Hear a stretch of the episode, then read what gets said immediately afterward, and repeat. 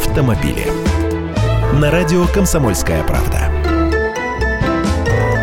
Здравствуйте! Гироскутеры и электросамокаты хотят приравнять к транспорту. Теперь развелось столько всякой колесной мелочи, на которой все подряд и маленькие, и взрослые гоняют повсюду, что по тротуарам кое-где ходить опасно становится. И ведь они реально врезаются в людей, падают и калечатся сами или даже вылетают на дороге прямо под колеса машин. Правительственная комиссия по безопасности дорожного движения порекомендовала полицейским изучить, что можно сделать с этой братьей. МВД, Минтранс и открытое правительство изучат и сделают вывод, к кому их причислить.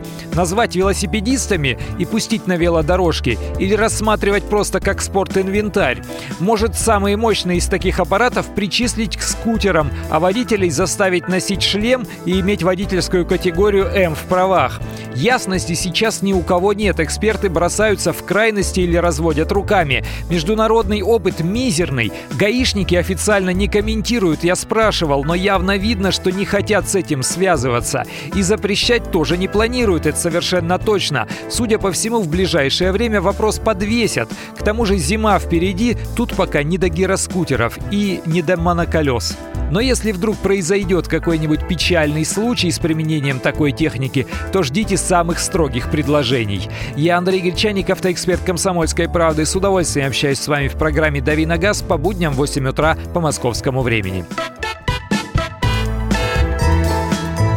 Автомобили.